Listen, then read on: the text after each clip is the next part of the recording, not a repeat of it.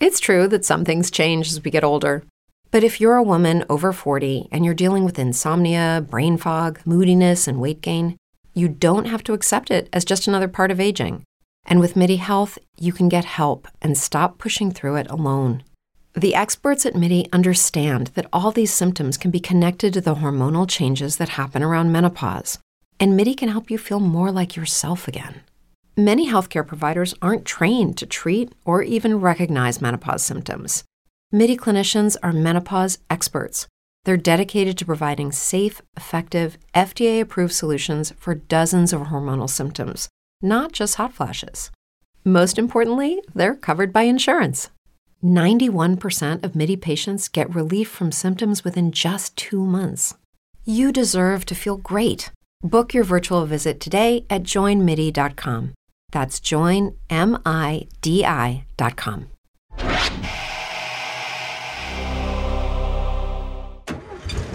Huir de los monstruos conocidos y luchar contra los monstruos desconocidos. Lovecraft Country, el podcast de la serie de HBO.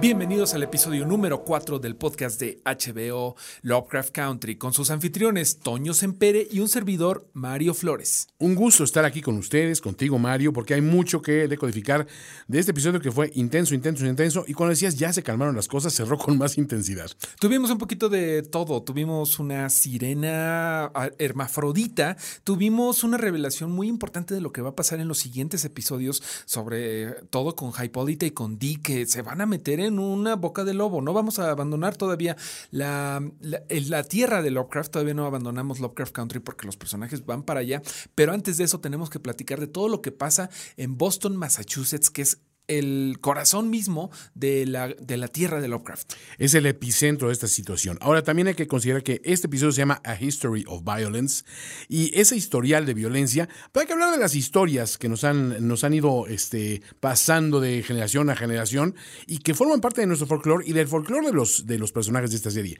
Así que Mario decidió hacer una lista muy comprensiva y yo le aporté lo mío de ocho historias que pasamos de generación a generación. Así es, Toño. Tenemos unas historias que vamos eh, recordando, sobre todo con la violencia, ¿no? A History of Violence es el nombre de este episodio. Me parece que obviamente los afroamericanos han sufrido muchísimo desde que llegaron en, barcos esclavistas, pero también ya eh, viviendo en Norteamérica. Pero también este episodio creo que también nos menciona un poco la violencia que, que sufrieron aquí en América los pueblos indígenas. Y eso es algo interesante, sobre todo para nuestra región, para Latinoamérica porque también tenemos que recordar un poquito de esto y todo esto lo vemos en museos, en lugares donde se guardan las historias que se pasan de generación a generación. ¿Qué te parece si empezamos con la primera?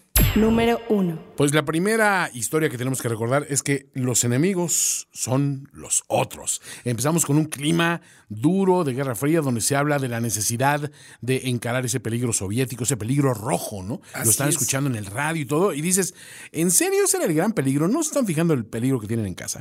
Pero justamente ese es el, la mente que tiene ahorita Monrose después de que perdió a su hermano George, ¿no? Me parece que él está en una miasma de conflictos y de problemas psicológicos y que se está refugiando en su mejor amigo, el alcohol. Y mientras se está mezclando todo esto con lo que escuchamos en la radio de la Guerra Fría, ¿no? Este, todas las menciones que dicen a la, la Unión Soviética barbárica, toda esta cosa que siempre los ganadores o las personas de un bando te pintan a los otros como el enemigo a vencer. El diablo. Ahora, aquí es interesante también que ver un personaje que por fuera es tan fuerte como Montrose, el verlo tan, tan, tan doblegado por las circunstancias que está encarando, lo vemos hasta en un momento poniéndonos una pistola en, la boca y dices, eh, está a nada de cometer una locura, ¿no? Entonces, sabemos que lo que vivió en ese cautiverio tiene que haber sido terrible, Mario. Así es. En Monrose, bueno, que tú eh, eres muy fan del actor que lo interpreta. Michael Kenneth Williams. Que lo podemos ver en... Eh, pues sobre todo en mi favorita que es The Wire, pero no se lo pierdan en Boardwalk Empire, también está espectacular. ¿Cuántas veces has visto The Wire?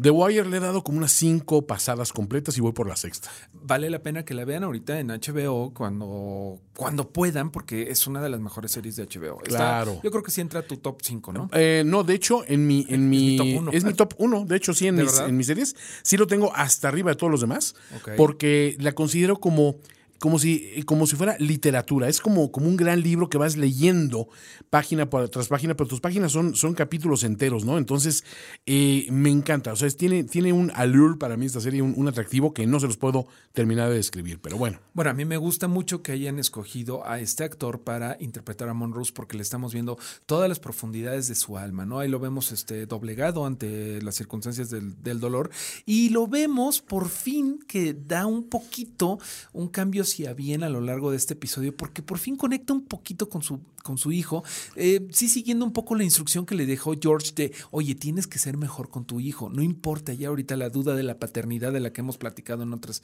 ocasiones, aunque... No sé qué pensar del cliffhanger con el que todo termina. Es que es lo que la, situación que yo tengo con Montrose. En el momento que digo, ya está el personaje dando una vuelta radical, ves que comete un, auténtico crimen que él lo debe estar este, racionalizando como estoy protegiendo a los míos de alguna manera, alejando a mi hijo del peligro. Ahora, si vemos este tema en común de no me alejes del peligro, porque el peligro existe y voy a caer en él sí o no. También vemos la situación donde, donde Leticia cae en la cuenta de que, de que la actitud protectora que tiene Atticus para ella, como para monstruos, mientras están haciendo esta, esta extraña incursión en, esas catacumbas horribles, eh, te das cuenta que dice, a ver, es que él estuvo eh, cautivo estuvo secuestrado y a mí me mataron. O sea, eso de que tú adoptes la protección, déjalo a un lado, ¿eh? o sea que preocúpate por ti. Es cierto, Mario, no podemos proteger a todo mundo todo el tiempo y sin embargo es el estado mental de Áticos. La historia de la violencia ya no nada más se trata de él, ¿no? A él lo quieren por la sangre, que es algo bien común en la, obra de Jordan Peele. Es algo que vemos en otras películas que, que como que la, la raza blanca quiere utilizar a la raza negra, no nada más como fuerza de trabajo, sino también por sus atributos, en este caso, pues de sangre, ¿no? Pero también ellos han sido salpicados por la violencia, ¿no? Por completo. Eh, creo que estamos enfrentando una situación donde eh, estos rasgos de violencia llegan por todos lados y no sabes a cuál ponerle atención en un principio, porque eh, desde el momento que van, se, trepan al coche, este, y sabes que extraño las épocas en que le poníamos nombre a los coches, ¿no? Hasta Hypolite se refiere al coche por un nombre de, cariño que dice, sí, hombre, este, este le, da espacio a todo mundo, a todos los que se quieran subir. Todo South Chicago. Sí, cuando, cuando, Tree llega a pedirles un aventón, ¿no? Porque es muy típico. Bueno, pues ya, que vas para allá, la que tiene el coche, la que tiene el coche manda. O sea, le dice a esto no es un viaje de familia, pero va, pues, Atticus y Leticia, y viene Montrose, pero también se trepa Hipólita, y viene Dee, por supuesto, que vamos a ir a un museo, pues vamos a aprovechar. Y se trepa Esta, esta cuestión es muy curiosa. El auto no era tan ubicuo como lo tenemos hoy en día, de que cada quien tiene su auto, no, era el auto familiar. Sobre todo en una situación en donde en South Chicago, muy segregado, pues no había tanto el dinero para comprarse una de estas que en México le decimos lanchas, ¿no? Lanchones. lanchón. Son grandotes y como ella dice, eh, bueno, como George decía, podría caber aquí todo South Chicago si de eso se tratara. Primero que nada hay que hablar de cuánto ha, resistido Woody, ¿no? Que es como el, el Woody móvil. El Woody móvil. que resistió todos los embates místicos y mágicos de los otros episodios, pero em, ahora sí que sí se podía echar lámina en esos coches, ¿no? Porque... Tienes cara de que le pones nombre a tus coches. No, no, no, no, no, pero sí conozco gente que le ponen que ah, yo sí, la nube voladora. Yo extraño mucho mi basurati, pero bueno. el basurati. Pero bueno, em, ya nos vamos con ese em, viaje de Goody que se van a Boston, Massachusetts. Y antes de eso, antes de llegar allá, tenemos que hablar de algo que pasa en Chicago. Número 2. Eh, nos llama la atención otra vez la selección musical, que es magnífica una vez más en esta serie, pero escuchar eh, Bitch Better Have My Money en voz de Rihanna eh, me trajo enseguida un, recuerdo muy claro de decir, esa canción también tiene una historia que se ha pasado de una generación a otra. Porque hoy la gente la ubica por Rihanna, una cantante pop contemporánea extra popular, pero se deriva de una, una rutina de comedia de Antonio Fargas. Antonio Fargas es un actor y comediante afroamericano que se hizo muy famoso en los 70 por la serie de Starsky and Hutch. Él era un informante para los detectives y él era un proxeneta, era un, pimp, ¿no? Entonces él salía con su personaje de Huggy Bear, que es el personaje de, Fargas, y, este, y después lo rescataron ese personaje, él como, como pimp, para una película de los hermanos Wayans llamada I'm Gonna Get You Sucker, es una especie de, película Black Exploitation comedia, y él abría mucho con esa, ese poema que él le llama de bitch better have my money. Y es un tipo hablando de, más vale que me des el dinero. Y es curioso porque es la actitud de un proxeneta hacia sus, sus chicas, sus administradas, y ahora Rihanna como que le ha dado la vuelta, ¿no? Como empoderando a la mujer con esa misma frase, ¿no? Completamente. ¿Cómo cambia el tiempo? Y además aquí, bueno, lo estamos viendo que se, se apropia de ella Cristina, que es una mujer blanca, no es una mujer negra, pero sí tiene la actitud de tengo que ir a que me den lo que quiere en este caso, que es algo bien importante que ya lo habíamos comentado en otros episodios, ¿no? Ella quiere el planetario de Hiram que está en la casa Winthrop, que ahora la, la dueña es Leticia. Dos momentos geniales. Esa interacción de, de Leticia y Cristina cuando dice, a ver, ¿quién, ¿quién te protegió la casa cuando se ve la marca que dejó? Sí, que le ponen el mosquitero místico. el mosquitero místico. pum, pum. pum, pum. Ah. Ese y, y el otro. Lo que era, hubiera sido mi sueño infantil de, de toda la vida. Que se apareciera una chica guapísima. Eh, ya sabes, despampanante, a jugar escondidas con, conmigo y, impresionar a mis amiguitos, ¿no? Porque la ves muy quitada la pena jugando ahí en la calle, cuando llegan los policías a llevársela, y ahí te das cuenta de que este, este individuo, el capitán Lancaster, sabes que hay una rivalidad entre las distintas logias. Sí, que ahí por en, en algún momento a Monroe se le va la lengua porque sí leyó el, el, Claro. el manual de la, de la orden y sabemos que tiene una logia por cada estado. Esto es un dato que sí viene en nuestro libro, que nuevamente les recomiendo la lectura, que a la vez sí nos da pistas, pero bueno, olvídense de, de seguirlo al pie de la letra porque HBO nunca haría eso. ¿no? No. Siempre, siempre le pone, le inyecta más sabor a, la- a las historias. Todo, por ejemplo, todo lo de, ya lo vamos a platicar después, pero toda la historia de Yahima, Ajá. esta, este espectro que encuentran ahí, no está en el libro. No está Me en el encanta libro. lo que, lo que vas encontrando nuevo en la serie, ¿no? Qué gran desarrollo de personajes hacen en, en un segundo, porque aparte, la intervención de, de Yahima es mínima y sin embargo, ahí te das cuenta de la calidad de los guionistas. Con muy poca exposición eh, descarada, te dan perfectamente el contexto, la gravedad de su situación y de su dilema y el potencial peligro que ejerce para los que están a su alrededor. O sea, esto es, es de no creerse lo bien que está tratado ese detalle de decir, sí, claro, ella era una aborigen de origen, de origen taíno que fue traída como esclavo y la, la- ahora sí que la labor de, de- de Titus Braithwaite era eso, el, el controlando esclavos, pero para experimentar con ellos en busca de ese lenguaje. Ahorita vamos a platicar un poquito más de esa historia porque me pareció fascinante, pero primero vamos a la historia de otras dos chicas muy importantes para esta serie. Número 3. Y nos referimos, por supuesto, a Hipólita y a Dee. Con esta bonita historia. Qué bonito momento el del cometa, ¿no? El, el cometa de, de la carroza de Hera, ¿no? Así es que eh, ella nos comenta que él, ella le puso el nombre con este concurso de ponerle el nombre al cometa que encuentras, pero pues lo decidieron cambiarle el nombre porque pues cómo iba a ser una niña negra la cara del concurso. Pues la algo- ganadora fue la hija de un, de un astrónomo, no sé qué. O sea, el típico caso de whitewashing de, de un descubrimiento, ¿no? Cuando dicen, hay tantas cosas que la historia se ha ido comiendo de aportaciones afroamericanas o de otras, eh, de otras razas a la cultura que, que en algún momento los blancos tomaron como propias de decir, no, espérate, fue idea mía, ¿no? Porque cómo va a ser estas personas que ellos consideraban inferiores por, por todo, a todo nivel, ¿cómo van a ser ellos los que hagan ese, ese aporte intelectual en la humanidad? ¿no? O sea, muy, muy fea este, situación, pero qué bonito lo rescata eh, Dee, ¿no? Cuando se pone a gritar, ¡Ey! Mi mamá le puso el nombre, y dice, ahora ya todos saben. La. Eso es lo importante de las historias, porque recordemos que este episodio se trata de las historias y de cómo las compartimos, ¿no? A mí me viene a la mente la historia de Katherine Johnson, la mujer matemática de, de color, que fue la que hizo los cálculos de Apolo 11. Nada más para llegar a la luna, Nada muchachos. más, sin más. ella no hubiéramos llegado a la luna. Bueno, eh, Whitey is on the moon. Sí. No, nosotros Whitey no, is on the Whitey moon. is on the moon. Pero bueno, eh, seguimos con otra historia, Toño.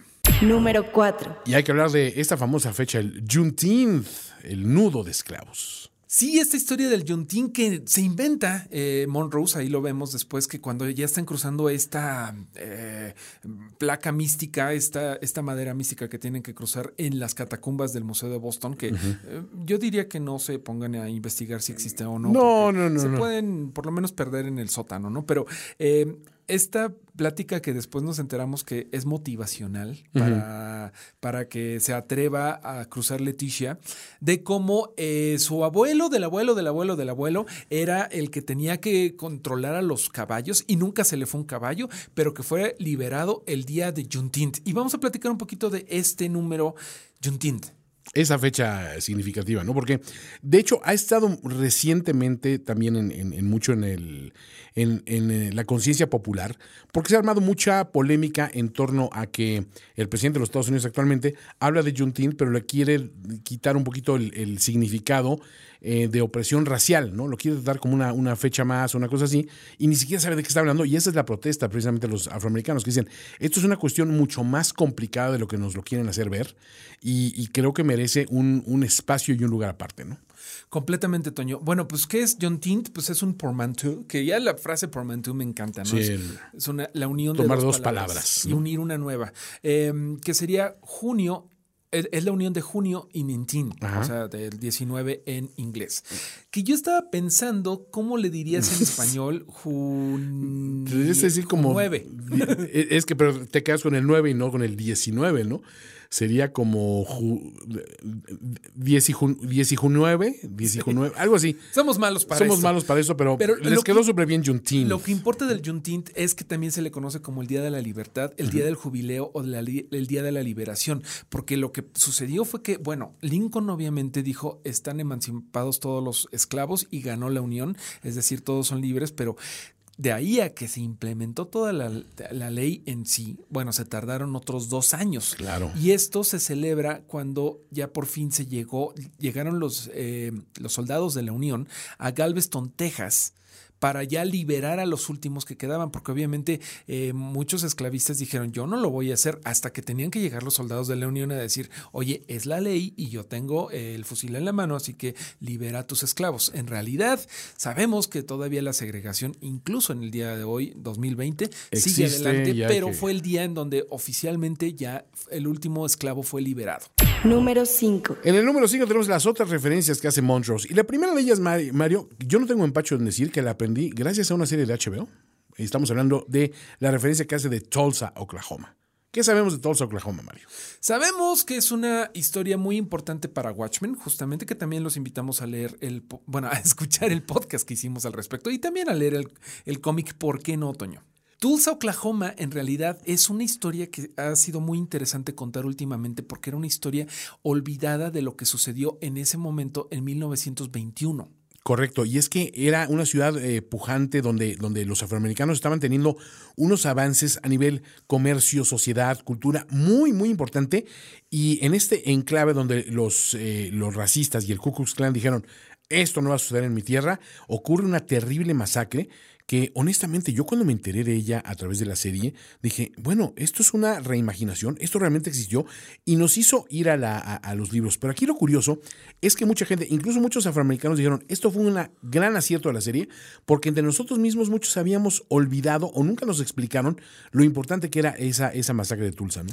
Bueno, es que es algo medio re- relativamente reciente que durante el gobierno de Barack Obama se dio a conocer e incluso que es un elemento de Watchmen de la serie, eh, se- sí se dieron restauraciones económicas a las víctimas, bueno, más bien a los descendientes de las víctimas de la masacre del barrio de Greenwood, que se le llamaba el Wall Street Negro, porque como tú dices, era donde les estaba eh, yendo mejor a, lo- a los afroamericanos al- alrededor de Estados Unidos, se iban a vivir ahí porque era un enclave de afroamericanos eh, prósperos. Y exitosos. Y bueno, eso vino a cortarse de golpe y porrazo en un incidente terrible y lamentable, pero véanlo retratado a través de la serie de Watchmen y también escuchen el podcast, por supuesto, Mario y yo le echamos muchas ganas a él. Eh, pero hay otra referencia muy padre que hace Montrose que me, encanta que se ha vuelto de momento como el repositorio de esta cultura afroamericana y es cuando habla, cuando tiene que pegar ese salto porque se le está deshaciendo la- el tablón este donde están cruzando el, el abismo. Este, y dice, eh, Jesse Owens ain't got shit on me. O sea, ¿vieron mi, mi salto?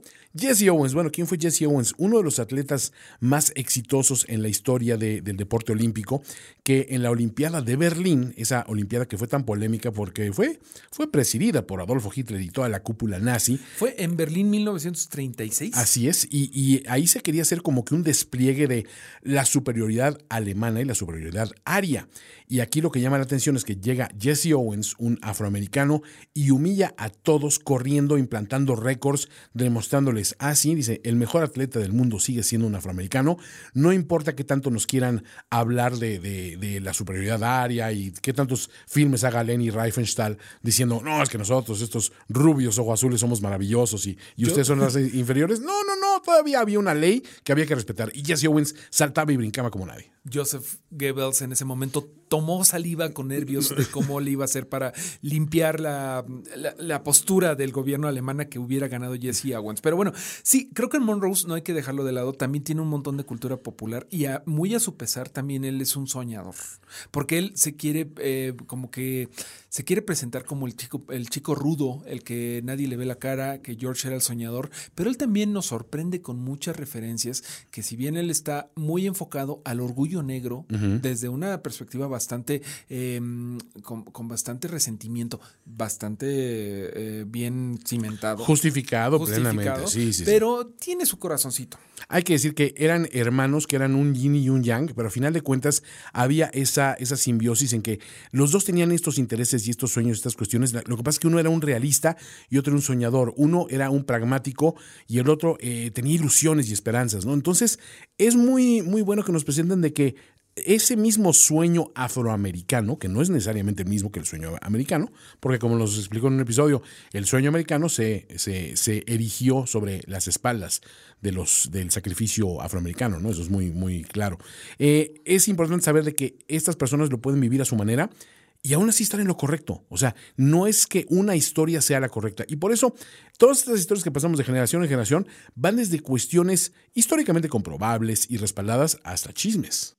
Número 6. Y qué bueno que hables de los chismes porque estamos hablando de historias y tenemos que hablar de los chismes de este personaje tan simpático llamado Tree. El bueno, simpático y Seymour. antipático, ¿no? A Que- ver, me cae bien, pero es el típico fanfarrón. Es un fanfarrón. El típico de, oye, oye, si tú no quieres yo aquí con ella. O sea, eh, es un tipo que tiene. eh, le gusta hablar de sí mismo, se cree su propia publicidad, definitivamente. Y además le gusta andarse metiendo en negocios que no le corresponden. Exactamente. Y justamente ahorita que estamos hablando del lado oculto de Monrose o del lado más sensible, hay un chisme que de verdad, bueno, a mí me dicen eso de mi de un familiar, de un amigo, lo que sea, le digo, ¿sabes qué, mano? A mí no me importa lo que haga mi padre, familiar, amigo, conocido, lo que me importa es que tú te calles, porque no le importa a él estarle diciendo a Atticus, no tiene ningún negocio diciéndole que a, a Atticus que tal vez su padre sea gay, porque eso es lo que implica.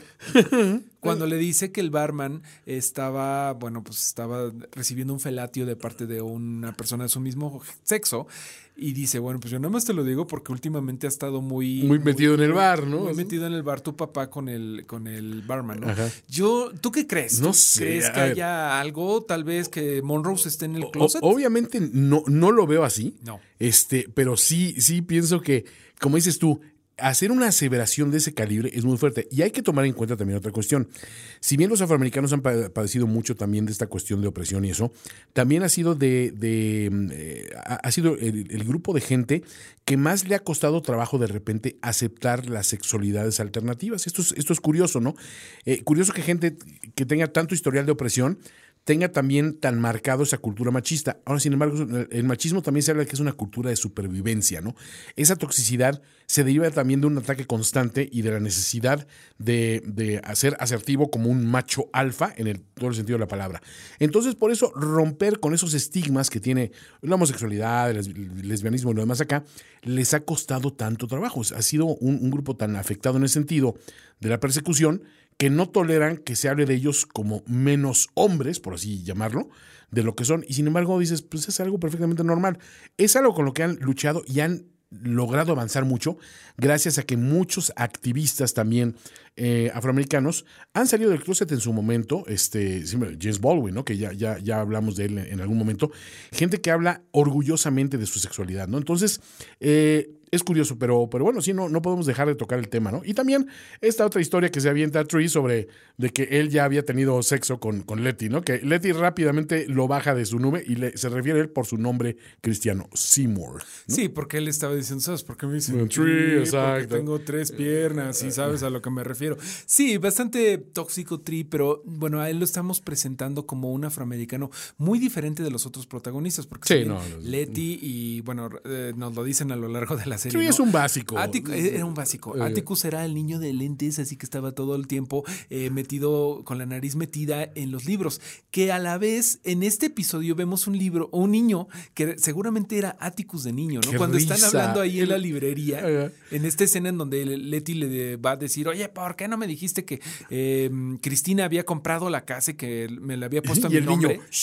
callándolos. Está bien Bueno, me mata de risa el niño. Porque ¿no? creo que ellos están viendo a sí mismos de niños. Porque ella, ella también está en el club de, de ñoños, este en el que estaban. Me da risa ver a ese niño. Digo, niño, un día tú seguirás siendo ese niño nerd de lentes, pero te quitarás la camisa y mostrarás tus poderosos músculos como hace Atticus a la primera provocación. ¿eh? O quizá no, ¿no? Pero me gusta el ver, eh, bueno, que no nada más haya eh, un solo tipo de personaje afroamericano. Exactamente. Hay todo, todo tipo, ¿no? Y también hay patanes como Tree.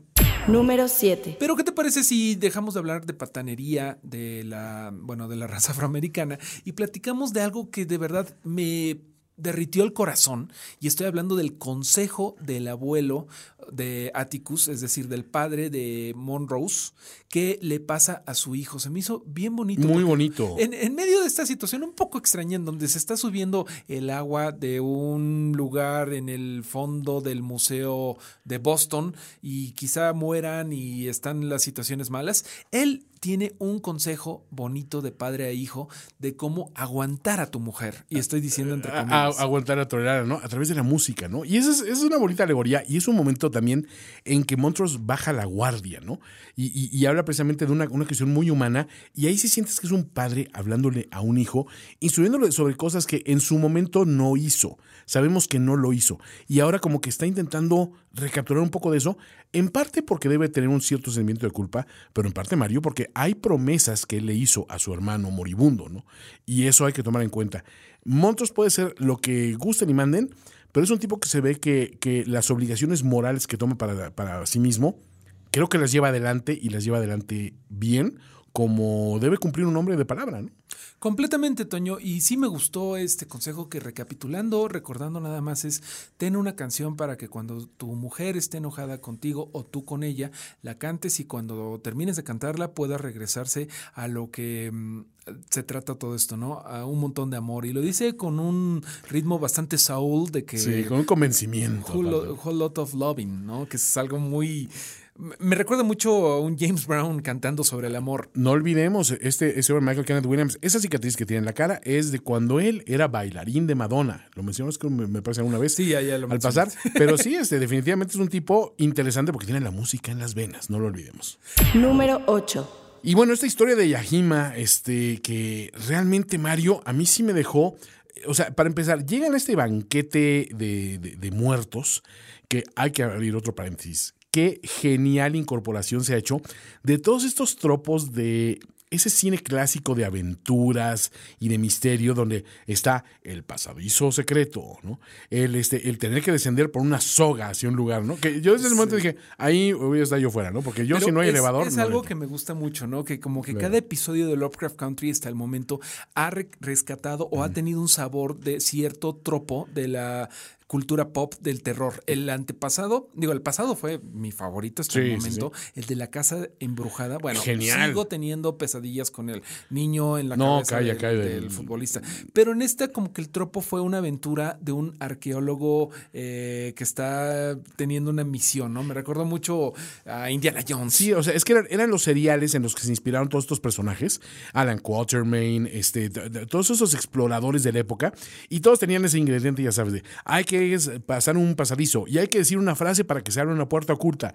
Y hay que mover el colmillo de una bestia para que se abra la otra puerta. Y, y hay que llegar a este lugar. Y, Tienes que decir y- la ajá. clave secreta, Exacto. ¿no? Y se va a inundar en algún momento, ¿no? Entonces, y, esto está conectado con otros pasadizos, porque vemos a, a uno de los vecinos desaparecidos flotando ahí, que dices, esto es un gran río subterráneo que, que tiene muchas tributarias, no lo sabemos. Pero ahí sí estoy un poco confundido. No fue una alucinación de parte de, bueno, o sea, sí sé que está ahí el vecino muerto, pero ese río subterráneo tendría que haber venido desde Chicago hasta Boston. Se podría pensar en eso, de que es un gran sistema de conectado, interconectado, y que de alguna manera se ha- lo ha- han encontrado la forma de, de moverse a través de ellos. No olvidemos que ese famoso Underground Railroad, este, donde se rescataba a los esclavos, tenía segmentos que sí eran subterráneos, ¿no? O sea, de túneles y cuestiones así. Díganos qué piensan Este, ustedes. Si, piénsanos si- si cuál es su hipótesis. o si nada más fue como una arte de magia. Y hay que pensar en esto de que también dentro de estos climas de fantasía y de estas cuestiones de, de donde encuentran a Yahima,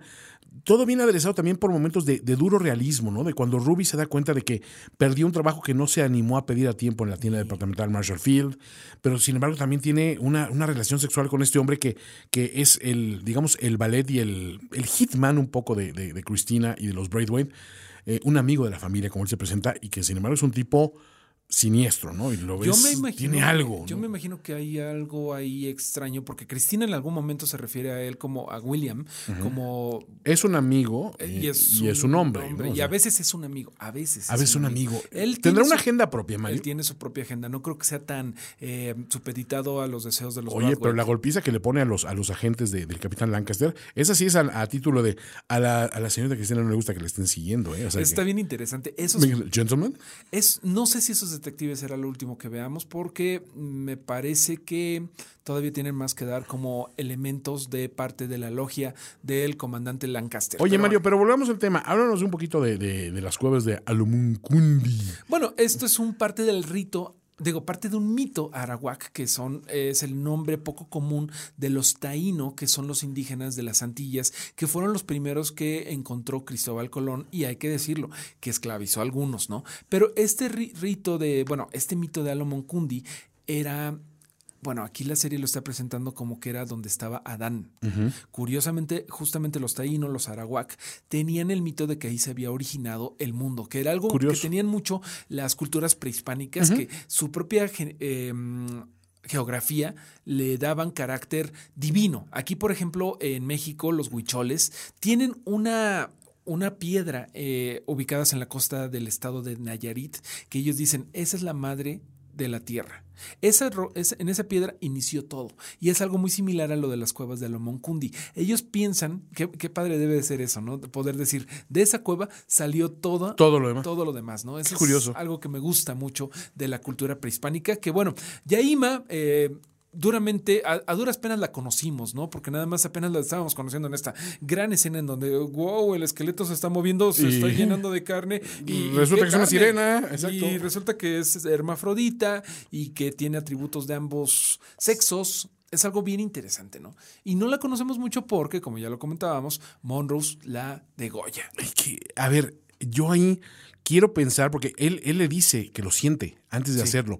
Y sabemos que toda la intención era empezar a, a que ella ayudara a decodificar esta lengua con, con- con este, este, este- estas páginas faltantes que rescato a través de Leticia. En un otro momento de tremendo protagonismo y heroísmo de ella, que qué personaje.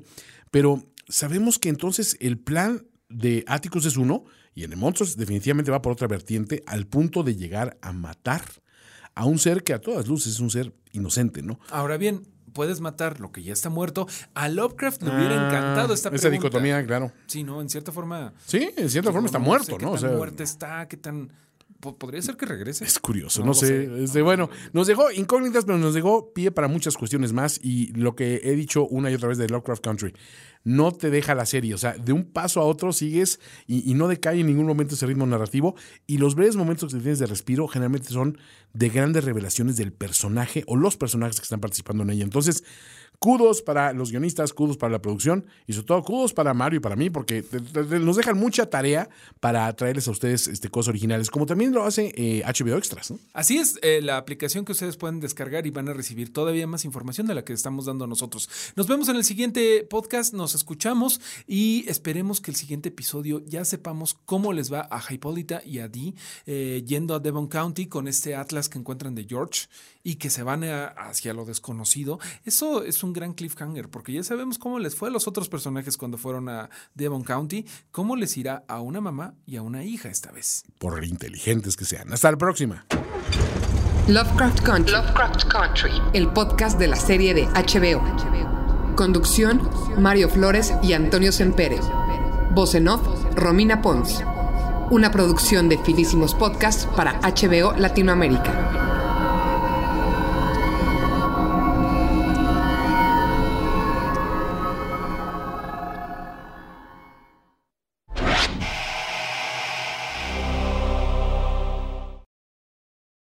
Como nuevo cliente de Western Union, puedes disfrutar de una tarifa de envío de 0 dólares en tu primera transferencia internacional de dinero en línea. Envía dinero a los tuyos en casa de manera rápida, fácil y conveniente. Visita westernunion.com o descarga nuestra app hoy mismo y tu primera tarifa de envío corre por nuestra cuenta. Aplican ganancias por cambio de moneda. No disponible para tarjetas de crédito y envíos a Cuba. Servicios proporcionados por Western Union Financial Services Inc. NMLS 906983 o Western Union International Services LLS NMLS 906985.